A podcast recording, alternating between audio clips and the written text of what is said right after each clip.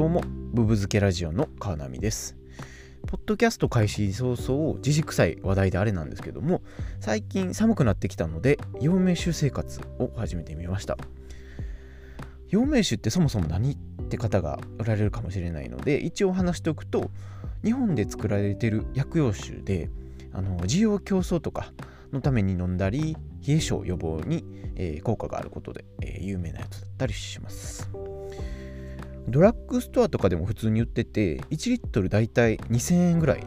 の価格で売ってます。僕わりかし子供の頃から手足が冷える方なので冬になると手がめっちゃ冷たくなるんですね。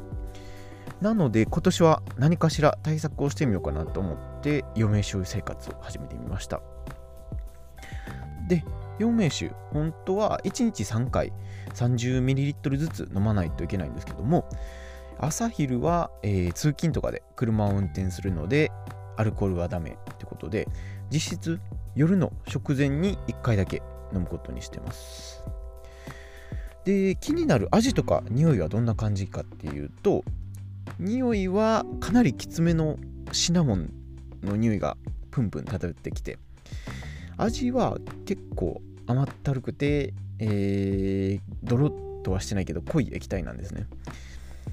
でまずくもないけど美味しくもないっていう感じでなんか薬とお酒の間っていう感じの飲み物になってます。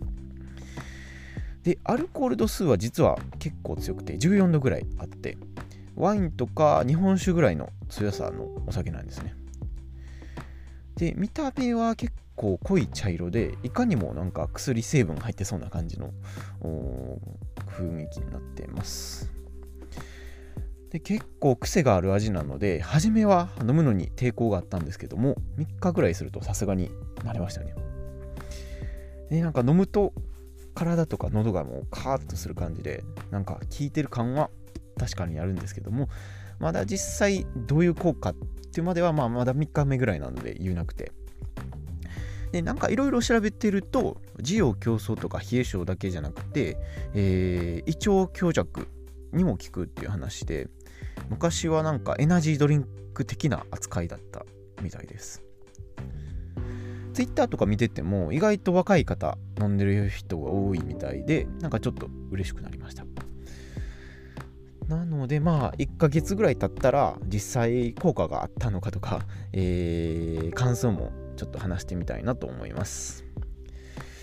っていう感じで、えー、今回は終わりにしたいと思います。では次のエピソードをお楽しみに。